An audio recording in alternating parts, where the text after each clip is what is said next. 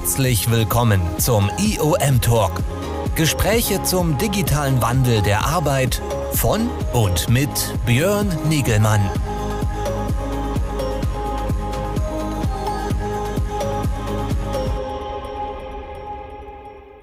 Hallo, ich darf alle ganz herzlich begrüßen hier zu einem weiteren IOM Talk am Dienstagnachmittag. Mein Name ist Björn Negemann von Congress Media und ich darf mich an dieser Stelle jeden Dienstag um 16.30 Uhr mit interessanten Gästen aus der Szene des, äh, ja, von New Work, Digital Collaboration und neuen Formen der Zusammenarbeit äh, äh, unterhalten. Das sind unsere Themen hier beim IOM Talk, der jetzt äh, neu gebrandeten Shift Work Plattform, die wir als Congress Media betreiben, wo wir uns mit diesen Themen beschäftigen in verschiedensten Online-Events, äh, aber auch, wie gesagt, unseren wöchentlichen Live-Talks. Diese Woche soll es um das Thema Lernen gehen, Trends beim Lernen, Veränderungen für 2022. Und da freut es mich ganz herzlich, hier gleich an meiner Seite begrüßen zu dürfen, den Daniel, Dr. Daniel Stoller-Schei von Collaboration Design. Er beschäftigt sich sehr umfassend äh, mit diesem Thema, ist äh, auch äh, in einer Beratungsfunktion äh, bei der Learning Innovation Konferenz, hat er sehr viel Know-how rund um das Thema äh, Lerntrends, kollaboratives Lernen. Darüber wollen wir gleich ein bisschen sprechen nach dem kurzen Einspieler.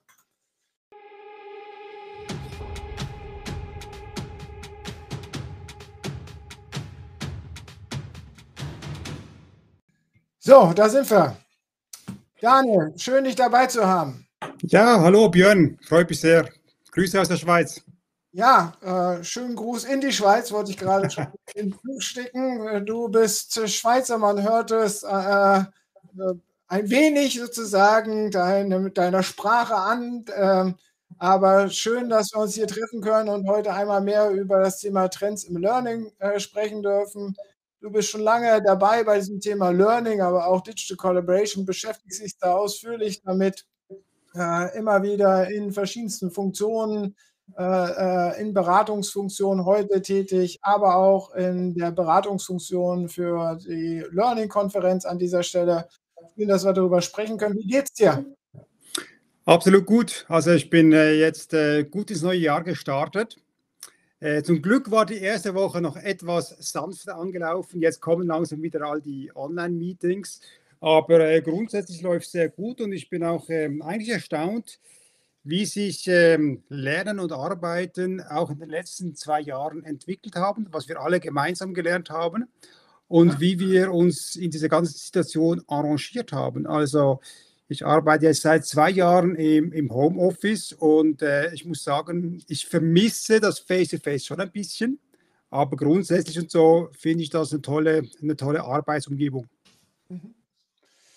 Ja, äh, da hat die Pandemie natürlich einiges in Gang gebracht, aber trotzdem, äh, soweit bist du gut durch die Pandemie bisher gekommen? Also ich würde sagen, ich bin wahrscheinlich ein Pandemiegewinner. Okay. Weil, ja, weil, weil vieles und so, was ich vor der Pandemie gemacht habe, konnte ich jetzt quasi äh, in der Pandemiephase wirklich umsetzen. Es sind viele neue Kunden auf mich zugekommen, die ganz konkret Bedarf hatten im Bereich äh, Strategieentwicklung, neue Methoden, neue Formate, neue Technologien. Auf der anderen Seite muss ich auch sagen, viele haben natürlich aufgeholt. Also vieles, was ich früher äh, quasi als Alleinstellungsmerkmal hatte, das äh, können und machen jetzt andere auch. Das heißt so, ich muss mich jetzt wieder überlegen und so, was ist der nächste Schritt, wo ich mich wieder äh, differenzieren kann von, von meinen Kunden und, und einen Mehrwert bringen kann in den Kundenprojekten. Aber grundsätzlich muss ich sagen, ähm, waren die letzten zwei Jahre sehr erfolgreich und äh, sehr spannend. Und äh, ich bin auch erstaunt und erfreut, was wir alles gemeinsam erreicht haben in, in dieser Zeit. Sehr schön. Ja, und die Pandemie hat uns äh, zwangsdigitalisiert in vielen Bereichen, äh, hat das Brennglas draufgelegt, wo es noch nicht funktioniert. Wir haben neue Formen der Zusammenarbeit äh, annehmen müssen. Zumindest sind wir einfach ins kalte Wasser geschmissen worden. Ja. Beim, beim Lernen hatten wir ja vorher schon, ja schon, also mehr Erfahrung breitere Erfahrung, so schätze ich das ein, aber du darfst mich da gerne korrigieren, bei digitalen Lernformaten als bei der digitalen Zusammenarbeit, oder nicht? Das stimmt auf der einen Seite, wobei viele hatten auch noch gar keine Erfahrung. Und quasi, wir haben quasi den Schalter umgelegt, also ganze Schulsysteme sind umgestellt worden zu äh, Homeschooling. Ähm, ganze ähm, Firmen haben umgestellt auf, auf Homeoffice und haben quasi on the fly lernen müssen, was das jetzt heißt, wenn man online zusammen lernt und wenn man online zusammen arbeitet. Das hat äh, sehr oft überraschend gut funktioniert. Aber es, hat sich, es haben sich auch Defizite gezeigt. Also ich hatte kürzlich ein Projekt mit der Schweizer Börse, mit allen Lernenden, ungefähr 80, 90 Lernende der Schweizer Börse. Und da haben wir drei Monate, by the way, das war noch vor dem Thema Booster, haben wir das Projekt Learning Booster gestartet und haben Lernende drei Monate begleitet im Bereich Homeoffice. Und das waren so ganz banale Dinge, wie zum Beispiel, äh, wie ziehe ich mich morgens an, wenn ich im Homeoffice quasi äh, arbeite und vor die Kamera stehe. Äh, wie strukturiere ich meinen Tag? Was für Methoden kann ich einsetzen? Welche Technologien brauche ich? Wie vereinsame ich nicht? Wie bewege ich mich? Wie ernähre ich mich? Und ähm, da haben wir so ein drei Monate Programm aufgezogen und das hat sich sehr bewährt. Also es braucht auch Unterstützung und es braucht auch Anleitung. Also diese Verhaltensänderung, die wir habitualisieren müssen, sozusagen, wenn wir jetzt da neue, neue Formen der Zusammenarbeit Wege der Zusammenarbeit gehen. Das muss sich ja natürlich erstmal etablieren. Da sprechen wir immer wieder von diesen 66 Tagen oder 12 Wochen Programmen etc., bis sich das ja. in unserem Kopf mal festgesetzt hat. Ja. Äh, das ist sicherlich richtig. Aber trotzdem, vielleicht gehen wir noch mal, äh, lernen mal ein bisschen zurück, weil wenn wir über Lernen diskutieren und über digitales Lernen, dann springt ja als erstes mal in den Kopf, dass wir schon seit der, der New Economy Zeit über E-Learnings und sonstiges sprechen. Äh, das gab es ja schon immer da draußen. Ja, das ist sehr richtig, oder? Aber wir unterscheiden natürlich, auf der einen Seite ist äh, digitales Lernen oft äh, quasi missbraucht worden für reines Compliance-Training, also Mandatory Trainings und so, wo es darum ging, irgendwelche regulatorischen Vorschriften zu erfüllen. Da wurde natürlich eigentlich das ganze Potenzial von digitalem Lernen in, in keiner Weise wirklich ausgeschöpft. Auf der anderen Seite hatten wir quasi die teuren äh, Face-to-Face-Leadership-Programme. Und all das mussten wir jetzt zusammenlegen, zum einen und zum anderen natürlich auch ähm, vielfältigere Lernformen etablieren. Also wie arbeiten wir? Ups, bin ich noch online? Ja, du bist da. Okay. Alles gut. Alles gut. Ich, bin, ich sehe mich eingefroren. Egal. Nee, nee, nee, alles gut. klar. Kommt gut. bestimmt gleich wieder. Okay, alles gut. Gut, ich sehe mich oben links noch, äh, da passt Genau. Ja. Eben, und ich glaube, wir haben es gelernt in den letzten zwei Jahren wirklich auch das Potenzial von, von digitalem Lernen besser und voller auszuschöpfen. Und auf der anderen Seite sind natürlich auch viele Systeme massiv besser geworden. Also wenn wir diese Pandemie vor zehn Jahren gehabt hätten, dann wäre das massiv schwieriger geworden. Also miteinander online zusammenarbeiten über Zoom, über Teams, über viele andere Systeme ist natürlich sehr viel einfacher als noch vor zehn Jahren. Und wir können Features nutzen, ohne dass wir groß uns Gedanken darüber machen müssen, weil sie einfach funktionieren. Und das wäre vor zehn Jahren noch nicht der Fall gewesen. Zudem haben wir neue Lernsysteme, die eben etwas wegkommen vom, vom reinen Managen von, von Inhalten und Personen und die eher den Fokus auf die Lernerfahrung, die Learning Experience legen. Und das hat natürlich auch dazu beigetragen, dass wir reichhaltigere Lernprozesse anbieten können. Und ein dritter Punkt, wir haben natürlich auch Unmengen an Content, der unterdessen zur Verfügung steht, sei es, dass wir den äh, einkaufen, sei es, dass wir den kuratieren oder dass wir ihn selber herstellen. Mhm. Also die Situation oder die Pandemie, kann man sagen, kam eigentlich zur richtigen Zeit. Wir waren eigentlich technisch sicher bereit, vielleicht mental noch nicht, auch nicht unbedingt methodisch, aber das haben wir in den letzten zwei Jahren eigentlich recht gut hinbekommen. Aber was ist, siehst du denn derzeit so als Standard State of the Art äh, Methode des digitalen Lernens? Also äh, du sagst ja im Endeffekt, das klassische E-Learning, äh, äh diese äh, Klassenraumbezug ja. auch digitalisiert, das ist es nicht. Was ist dann sozusagen State of the Art des digitalen Lernens heute? Also was es nicht ist, so ist äh, langweiliges, äh, quasi selbstgesteuertes E-Learning auf der Basis von irgendwelchen Lernmodulen. Das ist es nicht. Also wir brauchen reichhaltigere Lernprozesse und ähm, nicht von ungefähr beschäftige ich mich mit dem Thema Collaboration Design, weil ich natürlich davon überzeugt bin, dass äh, das Lernen miteinander, sei es übers Netz oder aber eben auch face-to-face, -face, und vielleicht kommen wir da noch darauf zu sprechen, weil dort in dem Bereich haben wir sehr viele neue Methoden auch kreiert in den letzten zwei Jahren. Also dieses kollaborative Lernen finde ich äh, essentiell wichtig, dass wir miteinander lernen können. Aber auch natürlich im Bereich selbstgesteuertes Lernen sind unterdessen auch neue Methoden entwickelt worden. Es gibt äh, ganz intelligente E-Books, die unterdessen auf dem Markt sind. Es gibt eine ganze Reihe von Startups, die neue smarte Ideen entwickeln zum Beispiel beim automatisierten Auswerten von Feedbacks, die einem dabei unterstützen, äh, clevere Aufgaben zusammenzustellen, Lernpfade zu kuratieren und, und anderes. Also da würde ich sagen, State of the Art ist wirklich ähm, ein didaktisch gut aufgebautes Programm für selbstgesteuertes Lernen. Zweitens kollaboratives Lernen, also Lernen miteinander. Mhm. Dann auch soziales Lernen, das heißt so zum Beispiel in Learning Communities oder der ganze Hype um Working Out Loud geht in diese Richtung. Ja? Also mhm. äh, auch diese soziale, emotionale Komponente spielt eine, eine wichtige Rolle.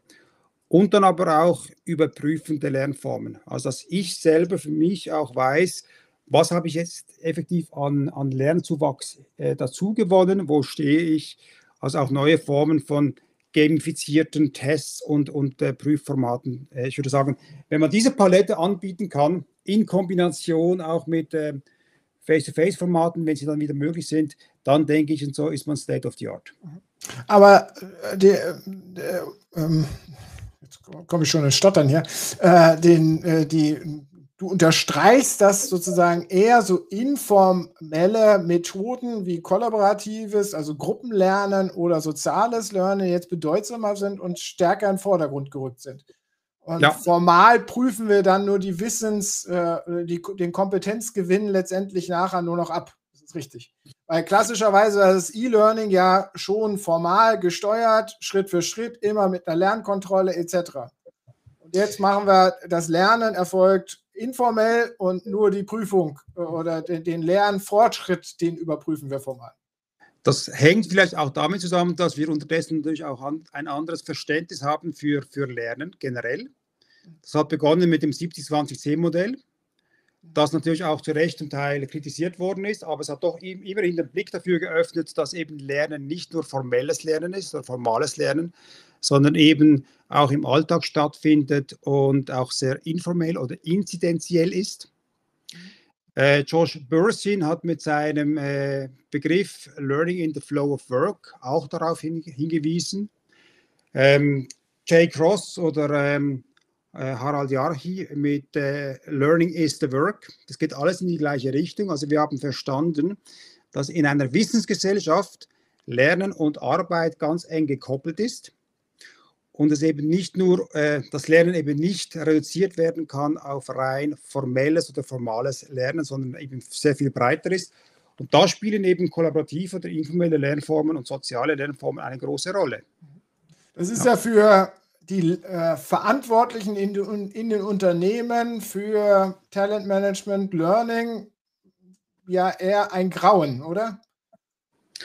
Ja, wenn ich. Weil sie es nicht kontrollieren können, was da gelernt wird. Ja, richtig. Äh, ich meine, das, das, ähm, das formelle Lernen oder das regulatorisch orientierte Lernen ist ja nicht hinfällig. Das werden wir weiterhin brauchen. Ist auch okay. Das sollen wir auch machen. Vielleicht können wir das auch besser machen als, als in der Vergangenheit. Das, ist, ähm, das soll auch weiterhin stattfinden. Das ist, das ist richtig.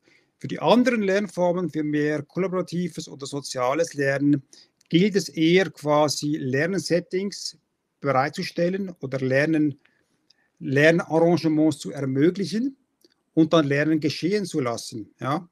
Und ähm, in dem Sinn muss das auch nicht unbedingt kontrolliert werden, es muss auch nicht überprüft werden, sondern es soll passieren, es soll ähm, geschehen und das ist eigentlich das, was das Ziel sein sollte.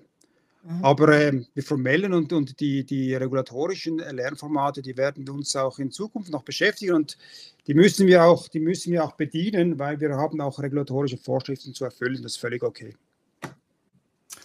Also überall, wo es um Erfahrungswissen geht, den wir aufbauen wollen, äh, kompeten äh, weichere Kompetenzfelder äh, etc., äh, die natürlich darauf aufsetzen, dass wir auf den Austausch basieren, da kommt dieses kollaborative Lernen ins Spiel. Du sprachst jetzt vorhin schon, dass es da unterschiedliche Ansätze, Methoden etc. gibt. Ähm, was was gibt es da für Unterschiede? Also grundsätzlich können wir unterscheiden, müssen wir natürlich unterscheiden, findet das quasi synchron online statt oder findet das synchron face-to-face -face statt? Das ist mal ganz klar. Und sind, sind es, und die Gruppengröße spielt auch eine Rolle. Also wir können das zu zweit machen, ist kein Problem. Also wir können zum Beispiel miteinander ähm, uns mit einem Thema be beschäftigen oder irgendwie äh, eine neue Produkt Pro Projektidee generieren. Äh, dann ist es eigentlich bereits ein kollaborativer Lernprozess zu zweit. Aber das ist doch nur, nur ein Gespräch, oder? Ein Austausch. Es ist eben Meeting. nicht nur ein Jedes Meeting ist dann jedes Meeting sozusagen ein, ein Lernkontext. Das ist, da fragt es sich schon so, was du unter Lernen generell verstehst. Also ich meine, Lernen findet eigentlich immer statt. Das ist genau die, die, die, die Kernaussage oder der Witz äh, dieser Aussage, Learning is the work. Ja, oder du kannst auch umkehren und sagen, äh, Arbeiten ist Lernen. Also das äh, spielt natürlich immer eine Rolle. Wenn ich natürlich ganz neue Dinge äh, mir aneignen muss und eine deiner äh, Fragen zielt ja auch in diese Richtung, brauchen wir weiterhin Schulung und Trainings. Da würde ich sagen, ja klar brauchen wir das, weil wenn ich mich in ein komplett neues Thema einarbeiten muss, dann brauche ich Training und dann brauche ich Schulung. Ich war vor eineinhalb Jahren an der ETH Lausanne notabene ähm, face to face und habe mich eine Woche lang mit dem Thema Data Science beschäftigt. Und das war quasi fünf Tage, zehn Stunden Druckbetankung von vorne. Also nichts mit, kollab mit kollaborativem Lernen und irgendwie charmanten Lernformaten, sondern wirklich einfach Druckbetankung von vorne. Und ich muss dir sagen, das war so spannend, da war mir die Methode egal. Ich wollte einfach dieses Wissen mitbekommen und äh, das war völlig okay. Aber das war ganz klar ähm, Training, das war äh, Druckbetankung von vorne und quasi einfach äh, Wissen aufnehmen, das ein anderer hat und das ich nicht hatte. Ja. Mhm. Und äh, das ist, äh, ich finde, das ist absolut äh, legitim. Man kann sich jetzt überlegen, wie man das gut macht. Und ich war kürzlich in einem spannenden Training von Barbara Messer. Sie ist so in Deutschland eine der führenden der Training- und Learning-Spezialistinnen. Und sie hat ein Buch geschrieben, das heißt Merkwürdig lernen. Und mit merkwürdig meint sie, wir müssen so lernen, dass ähm, der Lerninhalt es würdig ist, dass wir ihn uns merken. Also wir müssen Lernformate und Lernszenarien aufbauen, die es eben würdig sind, dass wir sie uns merken. Und das, wenn man das schafft, dann macht also eine Mehr, einen Mehrwert haben. Absolut, oder? Dann macht, dann macht Training und Schulung absolut Sinn. Und wenn ich äh, über ein Wissen nicht verfüge und ich habe nicht die Fähigkeit, mir das selber anzueignen, dann ist ein klassisches Training, eine klassische Schulung äh, absolut gut, ja. Und ja, aber da setzt doch wieder dieses Grauen der Lernverantwortlichen ab. Da schicken wir, äh, also ich spiele jetzt mal hier den Lernverantwortlichen und sage, okay, ja, da schicke ich meine Mitarbeiter da wird jetzt gesagt, schon in den Teamkollaborationsräumen lernen sie schon und am Ende des Tages haben sie sich da halt irgendwelche Projektdetails abgesprochen, aber so richtig äh, Fortschritt kann ich da nicht ausmachen. Und ich kann das ja. auch gar nicht greifen, was da besprochen, ist, diskutiert und gelernt wurde. Ist grundsätzlich richtig, wobei ich würde sagen, hat sich jemand früher wirklich dafür interessiert, wenn ich in einen Kurs gegangen bin und was gelernt habe und ich bin zurückgekommen? Also meine Führungskräfte, als ich noch Führungskräfte hatte, da hat sich ehrlich gesagt kaum jemand jemals dafür interessiert, was ich eigentlich in einem Training gemacht habe. Also so aber am Ende des Tages, äh, am Ende des Jahres warst du im Kurs, hast sozusagen den Häkchen in der Tabelle bekommen und äh, hast eine Auszeichnung erhalten. Richtig, genau. Das kann ich natürlich weiterhin machen. Also vielleicht müssen wir auch das etwas weiter denken. Ich meine, vor Jahren haben wir uns mit dem Thema Badges befasst. Das kann ein absolut mm, äh, probates Mittel sein, dass ich sage, die Dinge, die ich im Laufe eines Jahres mache, die weise ich über Badges oder andere Bestätigungen entsprechend aus und kann die auch entsprechend ausweisen. Das bedingt natürlich und so, dass sich äh, meine Führungskraft überhaupt für so einen Lernprozess äh, interessiert und ähm, ich vielleicht ein oder zwei Jahre äh, pro Jahr auch dies, so ein, ein Lernfördergespräch auch führen kann. Ja, wenn das stattfindet, muss ich sagen, top, das ist absolut super. Aber äh, in meiner Erfahrung ist es so, das passiert eben äh, eher selten oder nicht so oft. Mhm. Ja. Also, wir haben diese kollaborative Situation, die haben wir ja natürlich jetzt mit der massenhaften Einführung von den äh, Team Collaboration Plattformen, äh, Notamente an dieser Stelle auch, ich darf das Wort auch be be benutzen, äh, Teams, was ja überall ja. sozusagen verwendet wird, ähm, ja. Äh, haben wir ja jetzt so eine massenhafte kollaborative Lernsituation geschaffen, die wir vorher gar nicht hatten. Das ist doch dann alles jetzt toll, oder? Absolut. Haben wir alle unsere Probleme gelöst, oder nicht? Ich würde meinen, wir haben im Moment so ein Plateau erreicht. Ja? Also wir haben gelernt, wie Teams funktioniert, wie Zoom äh, funktioniert. Ich hoffe, ich darf diese Namen hier nennen. Ja. Äh, es gibt ja noch viele andere. Aber ähm, und was neu auch dazugekommen ist, und das finde ich auch sehr wertvoll, sind die ganzen äh, Digital Whiteboards, die da dazugekommen sind, auch ganz wichtig. Ja. Und unterdessen haben die alle einigermaßen im Griff. Also wir sind jetzt auf einem Plateau, wo ich denke, jetzt müsste der nächste Schritt kommen. Also jetzt müsste quasi das nächste kommen, dass wir, dass wir hier noch einen Schritt weitergehen können. Dass, also nebst den Synchron-Tools und den, den Whiteboards brauchen wir jetzt vielleicht, vielleicht geht es in Richtung datengetriebenes Lernen, dass wir auch neue Formate finden, äh, wie wir Lernen und Lernprozesse, gemeinsame Lernprozesse auch sichtbar machen können. Und vielleicht auch auf weitere und neue Kreativtools, die über die Funktionen von äh, Digital Whiteboards hinausgehen. Ja? Also ich war kürzlich in einem Hackathon und da haben wir natürlich auch mit, also wir haben mit, das war ein ganz wilder Mix aus äh, Zoom, äh, Slack ähm, und andere Tools. Aber dort, wo wir wirklich kollaborativ gearbeitet und in dem Sinne auch gelernt haben, war in einer Wireframe-Applikation. Also mhm. wir haben dort quasi die Idee entwickelt und auch visualisiert, wie eine neue Softwareplattform, um ein bestimmtes Problem zu lösen, entwickelt werden kann. Das heißt, wir haben diese digitalen Tools dort genutzt um miteinander ähm, wirklich auch etwas Neues zu entwickeln. Und ich glaube, es geht, es wird so in diese Richtung gehen, dass wir im Bereich äh, Kreativ-Tools oder Co-Creation-Tools, das wird wahrscheinlich so die nächste Stufe sein. Ja. Aber trotzdem nochmal was ist daran jetzt neu oder mehr und anders äh, in die Richtung, die es da jetzt braucht oder sich da entwickelt, als was wir jetzt da draußen schon haben? Ich meine, diese kollaborativen Möglichkeiten haben wir ja auch heute in den Plattformen, entweder in einer Suite oder in verteilten Plattformen.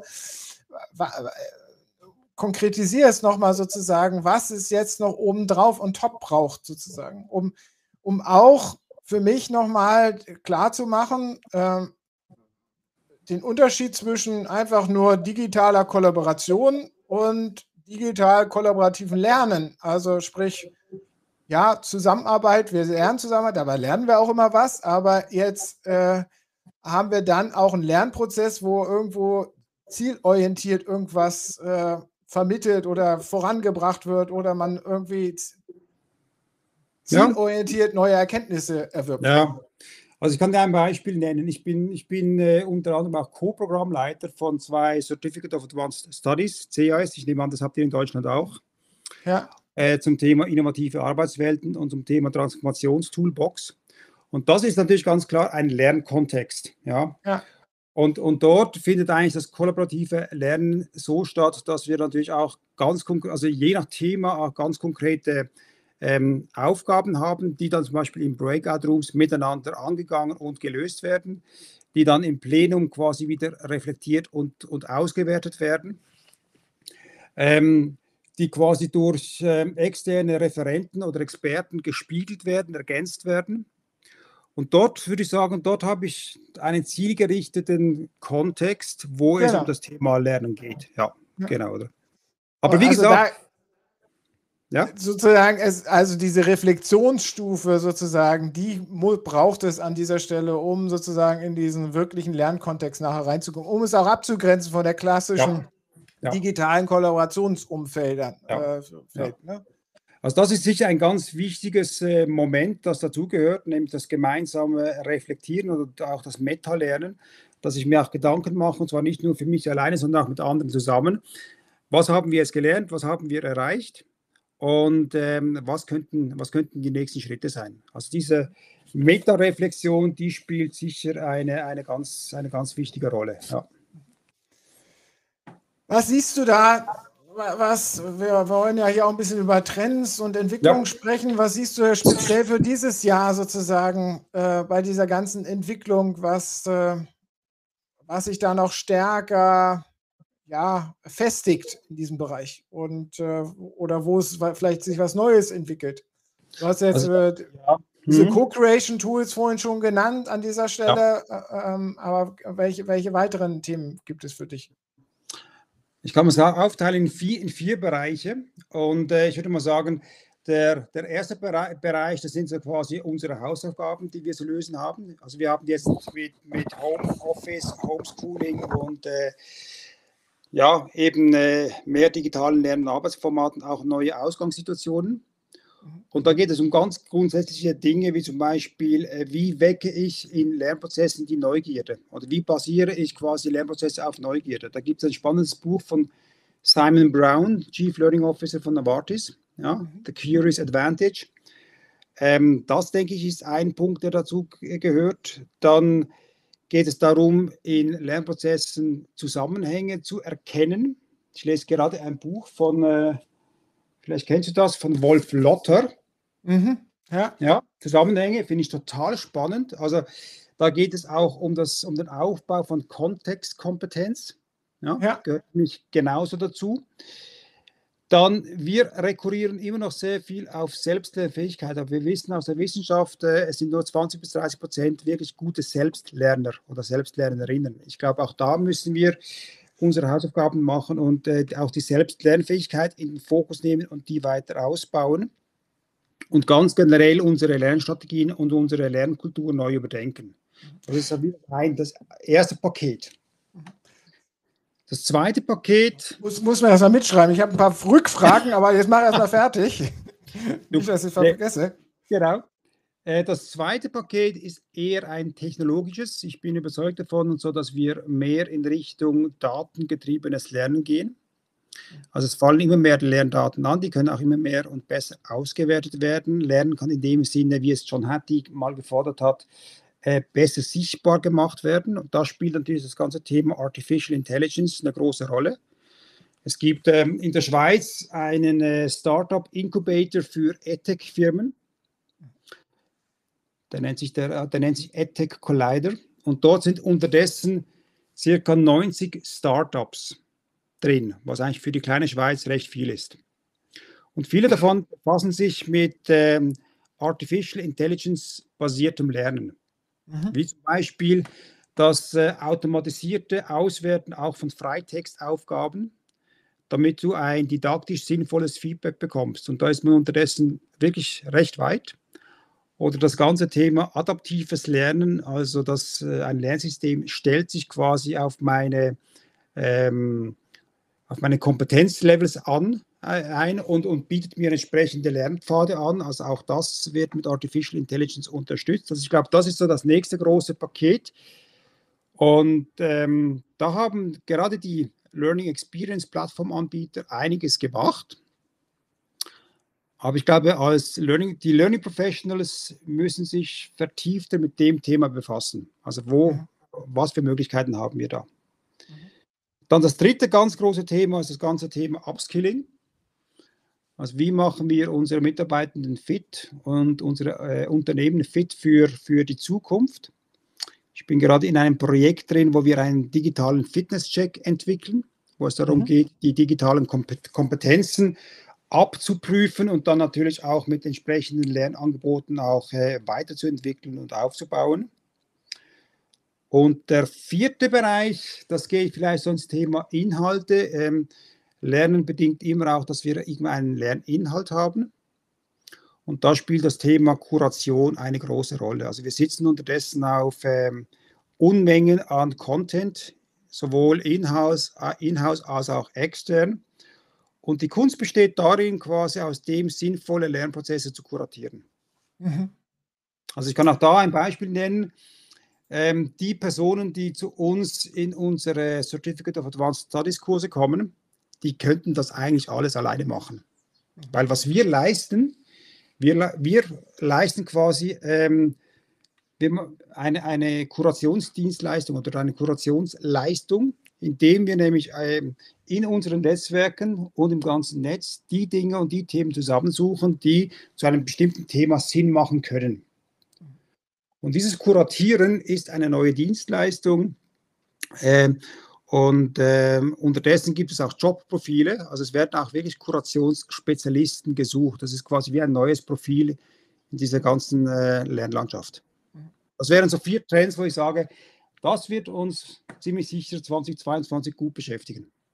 Dem zugrunde, äh, also das greift das letzte, aber eigentlich war das eine Frage, die ich eigentlich zu deinem ersten Blog ja schon hatte, wo ja. du von Lernkultur sprachst. Mhm. Wenn ihr jetzt, äh, habe ich gerade einen Kloß im Hals, wenn du jetzt von äh, eurem CRS-Programm äh, sprichst und sagst, okay, das könnten die eigentlich auch alle sich selber beibringen und ja. vorhin ja gesprochen hast, wir brauchen äh, da äh, äh, Selbstlernen, Verständnis, Kultur etc am Ende des Tages brauche ich doch aber dann immer noch so ein Siegel. Ich meine, ich würde mal unterstellen, dass viele in dem CRS-Programm nicht nur hinkommen wegen den Inhalten, sondern weil sie am Ende einen Stempel von euch bekommen.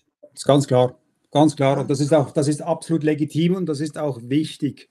Aber und wie kriegen wir das in so eine Lernkultur? Wenn du sagst, wir brauchen eine andere Lernkultur, dann müssen wir doch auch, und du forderst sozusagen da muss mehr Selbstlernen sein, dann muss doch mehr Anerkennung für Selbstlernprozesse sein und eigentlich auch Lernfortschritte oder Kompetenzaufbau ohne Stempel äh, letztendlich da draußen anerkannt werden. Ja, das ist eine Frage, das ist eine Frage, ähm, äh, die Richtung Learning History abzielt. Mhm. Und unterdessen haben wir, haben wir eigentlich, also alles, was irgendwo digital stattfindet, kann auch entsprechend quasi protokolliert werden kann in Form zum Beispiel von Badges oder anderen äh, Zertifikatsmöglichkeiten quasi Eingang finden in meine Learning History. Die Frage ist dann nur, und so interessiert sich jemand für meine Learning History? Wenn das der Fall ist und so, dann kann ich eigentlich sehr gut ausweisen, was ich äh, in einem Jahr gemacht habe.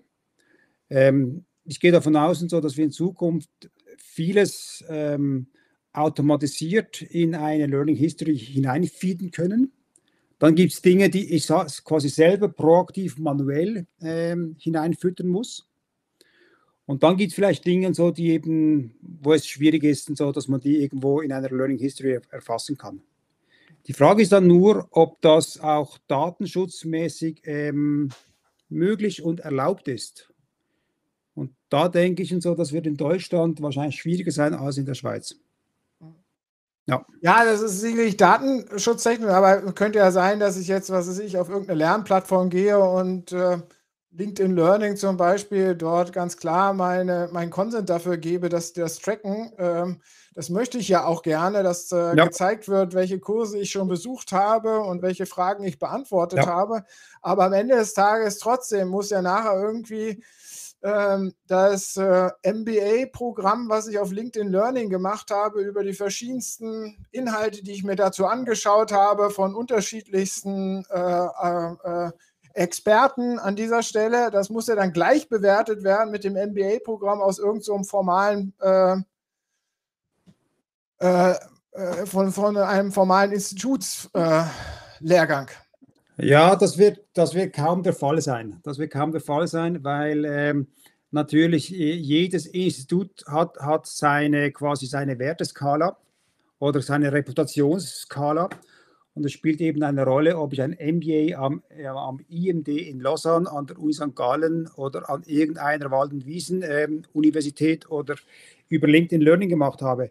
Wenn es LinkedIn Learning schafft und so quasi hier seine Reputation zu steigern, könnte ich mir durchaus vorstellen, dass das in Zukunft äh, vielleicht einen ähnlichen Wert bekommen könnte, wie zum Beispiel ein Abschluss an der Universität St. Gallen. Why not, oder? Aber im Moment ist es ganz klar nicht der Fall. Aber es gibt genügend Player, ich meine Coursera und edX und andere und so arbeiten gerade äh, oder äh, arbeiten genau an dem, äh, dass quasi ihre Abschlüsse äh, quasi auch eine entsprechende Anerkennung, eine entsprechende Reputation erhalten. Aber das ist noch, das wird noch ein langer Weg sein. Mhm. Ja. Also wenn ich quasi eine Person anstellen muss, sie legt mir irgendwo äh, 100 Diplome vor, vor, von LinkedIn Learning, dann äh, zählt das für mich weniger als ein sauberer Abschluss von der Uni St. Gallen. Ja, aber auf LinkedIn Learning gibt es ja auch die Feedback-Schleifen und eventuell hat äh, diese Person über LinkedIn in diesen 100 äh, Kursen da mehr Absolut. erarbeitet, als sie bezahlt, also als sie sich genau. eingekauft hat über ja. den Abschluss an der Institution. Ne? Da gebe ich dir absolut recht und das hängt dann vom Recruiter ab, oder? Bin ich als Recruiter interessiert am Abschluss oder will ich sehen, was jemand kann? Ja. Und es gibt heute viele Recruiting-Prozesse, wo es nicht darum geht, was du für einen Abschluss mitbringst, sondern was du kannst. Und dann bekommst du irgendeine Projektarbeit und dann wird geschaut, äh, völlig egal, was du für einen Abschluss hast, kannst du das oder kannst du das nicht. Ja. Und wenn du es kannst, bist du drin und bist du draußen. Ja. Aber das muss dann sozusagen da beim Einstieg überprüft werden. Da sind wir ja genau in diesem ja. neuen Konflikt oder in der neuen Herausforderung auch dieser Skills-Based Organization, die halt stärker auf diesen Kompetenzfeldern basieren ja. und nicht irgendwelchen Zertifikaten an dieser Stelle. Ja. Die bringen natürlich ihre ganz neue Herausforderung, ähm, weil wir das äh, an dieser Stelle zum späteren Zeitpunkt natürlich zu bewerten haben, äh, was die Kompetenz wert ist oder nicht wert ist. Ja. Wir sind in dem Sinne, äh, Paul Romer, das ist ein äh, amerikanischer Nobelpreisträger und äh, Ökonom, hat mal gesagt, a crisis is a terrible thing to waste. Also wir sollen jetzt, also es macht absolut Sinn, dass wir die Pandemie äh, genau äh, dafür nutzen, solche ähm, äh, Vorstellungen von Lernen, solche Vorstellungen von Zertifikaten und so weiter zu überprüfen und zu verbessern. Und eigentlich sind wir in einer total spannenden Zeit. Also so gesehen können wir hoffen und so, dass, dass die Pandemie noch etwas dauert, weil dadurch sind wir gezwungen, uns solchen Fragen zu stellen und quasi Lösungen dafür zu entwickeln. Ja, das ist ja die große, äh, die große Frage der Zeit sozusagen. Wie nutzen wir sozusagen diese Zwangstransformation, in der wir stecken?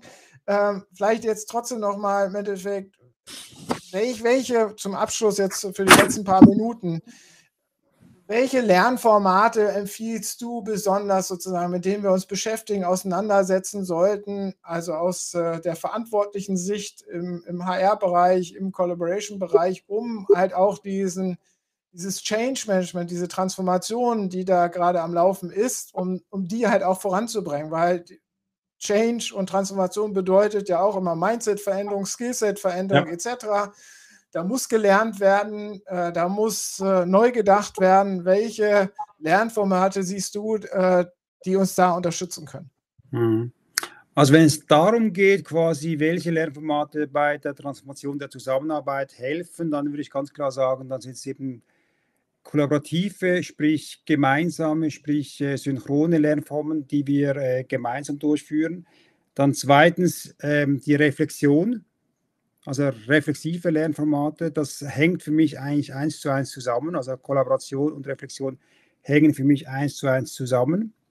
Und dann gibt es quasi ähm, in einer erweiterten Zone generell ähm, den Bedarf nach Lernformen mit Entscheidungsfreiraum, also wo ich selber über Methoden, über Inhalt und so weiter äh, entscheiden kann. Und noch weiter außen würde ich sagen, was auch ganz wichtig ist, und das geht oft vergessen, es müssen auch äh, die rechtlichen Grundlagen gelegt werden. Mhm. Also wenn ich quasi frei entscheiden kann, wo und wie ich lerne, mit wem ich lerne, über welche Kanäle, dann muss auch geregelt sein, äh, wie es aussieht, wenn ich das übers Wochenende mache, außerhalb der Arbeitszeiten, irgendwo im Ausland und so weiter.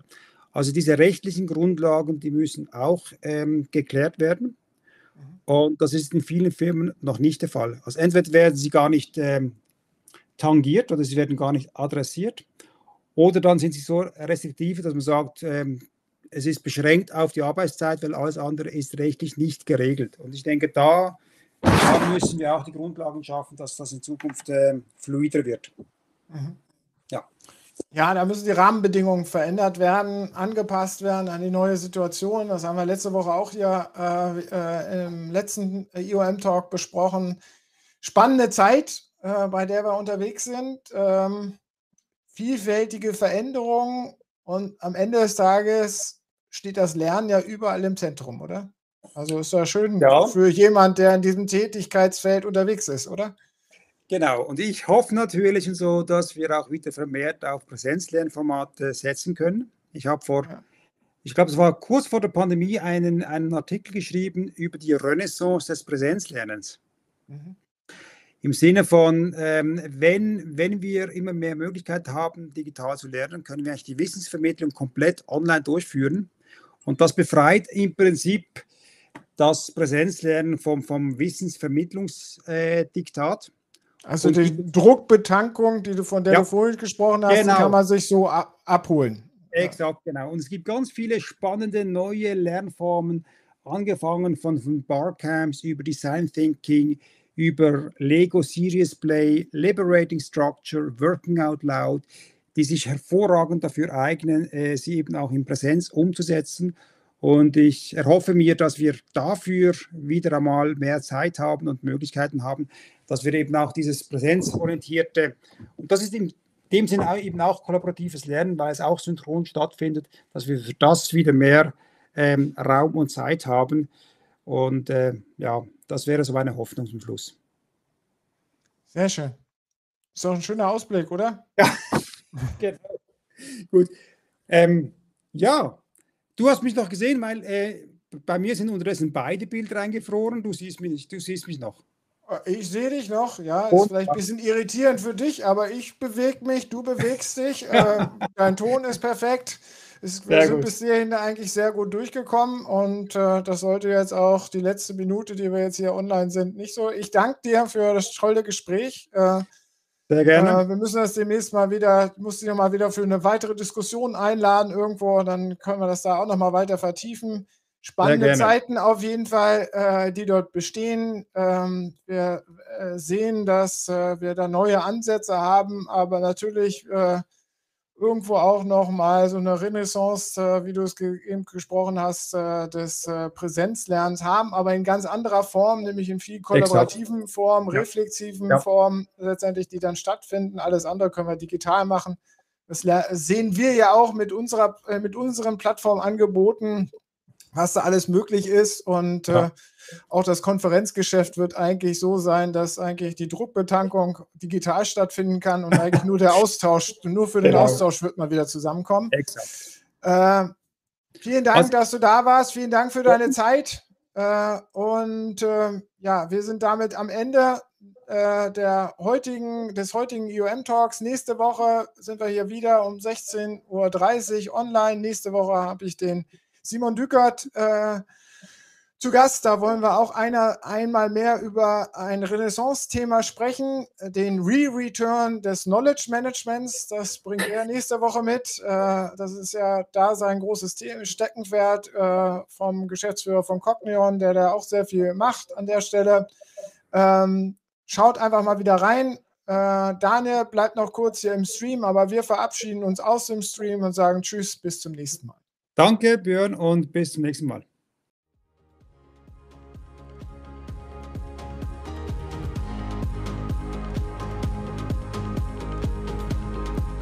Das war er, der IOM Talk. Gespräche zur digitalen Transformation der Arbeitsorganisation mit Björn Negelmann. Nächste Woche geht's hier weiter. Online aber immer unter www.shift-work.de.